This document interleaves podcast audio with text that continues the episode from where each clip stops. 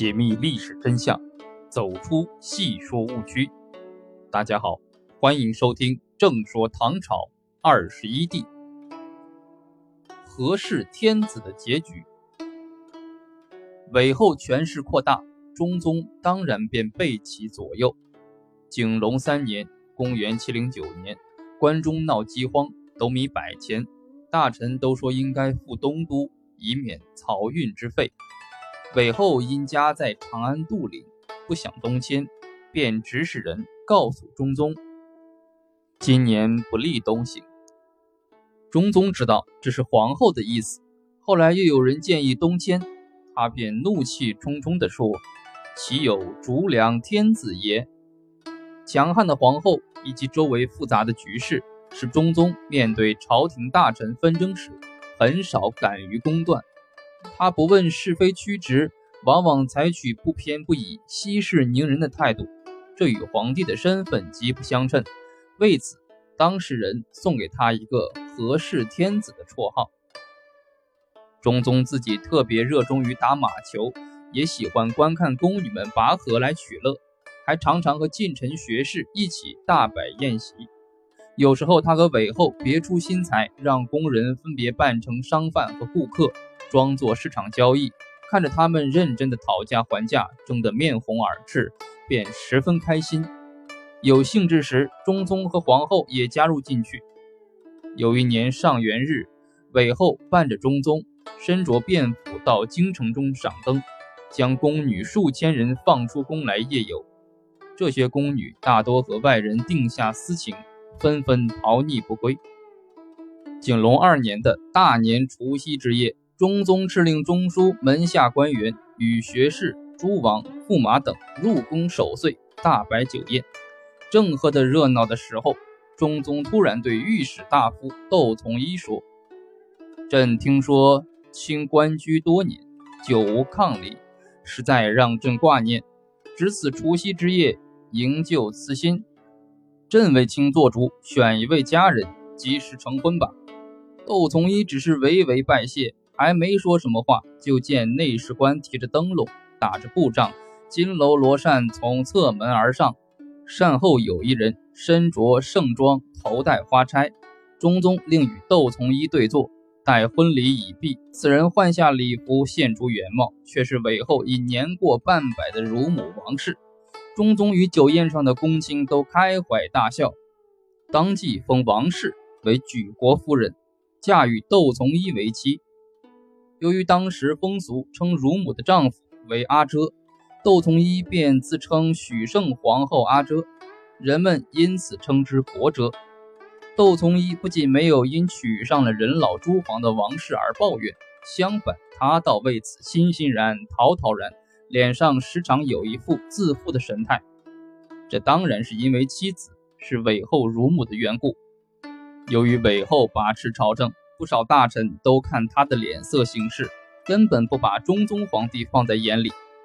景隆四年正月，吐蕃使者迎娶金城公主入藏，中宗派侍中季出纳护送金城公主前往，但季出纳以种种借口推辞不去。中宗又命中书侍郎赵延昭出使，谁知他也是同样不听调遣。季、赵都是韦后的党羽。中宗无可奈何，最后只好派了左骁卫大将军杨举为使者送金城公主出发，自己还亲自送到了始平。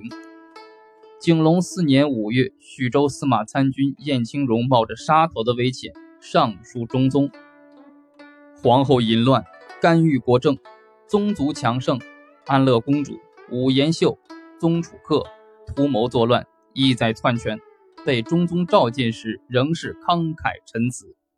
中宗见状，不便表态，只得默不作声。当燕青荣出宫时，却被宗楚客派禁军杀死。中宗对此虽然没有理会，但心里非常不痛快。纵然是个和氏天子，他样样不乐的态度，也引起了韦后及其党羽的恐惧。于是韦后等也加快了图谋临朝称制的步伐。到了这年六月，中宗身体不适，马秦克失疾，韦后与安乐公主密谋，在中宗吃的饼中放毒，中宗就这样被毒死于神龙殿内。安乐公主与上官婉儿相谋，伪造起草了中宗遗诏。李文王李重茂为皇太子，皇后之正室，襄王参谋政事。韦后亲信宗楚客却认为，有襄王辅政并不适宜，他与皇后是叔嫂关系，同时听朝不符合礼法，结果又罢免了襄王参政的权利。接着，宗楚客上表请求韦后临朝。就这样，韦后临朝，设置国事，并改元唐隆，大赦天下。十六岁的李重茂继位后，是为商帝，尊韦后为皇太后。宗楚客、武延秀以及朱伟都劝韦后仿照武则天，就是要废掉商帝，自己登基。对于朝廷这一态势，当事人看得很清楚。京师禁军和政府要害部门都是韦家亲属，所以京城一片恐惧。人们窃窃私语，已有小道消息说韦后要隔堂换代，韦氏一党感到襄王、太平公主是他们最大障碍，所以想在废掉商帝之前先除去这二人。韦后为实现女皇的梦想，计划发动新的政变。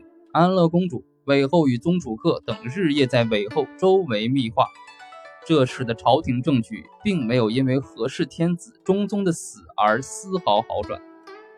这一消息被兵部侍郎崔日用偷偷地透露给了襄王的儿子李隆基。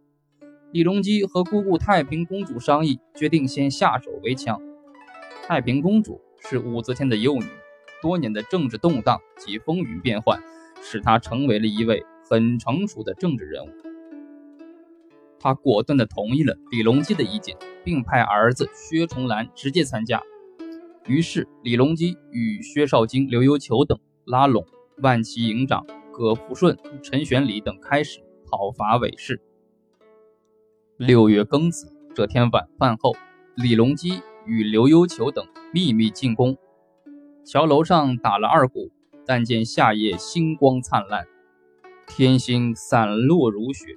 葛福顺手提长剑，突然袭击，直冲羽林军大营，将尚在睡梦中的韦氏党羽韦波。高松等斩首，并宣布韦后毒死先帝，谋威社稷。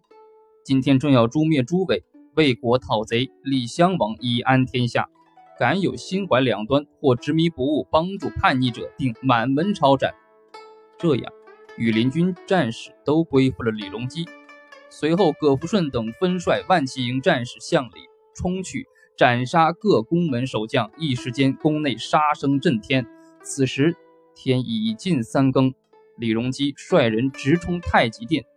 正在守灵的韦后闻之有变，披头散发，慌忙奔到飞骑营中，想求得保护。结果正自投罗网，被禁军一刀杀死。天将黎明，安乐公主起床后，正对着镜子描眉，冲进来的士兵不由分说，将她砍死在梳妆台前。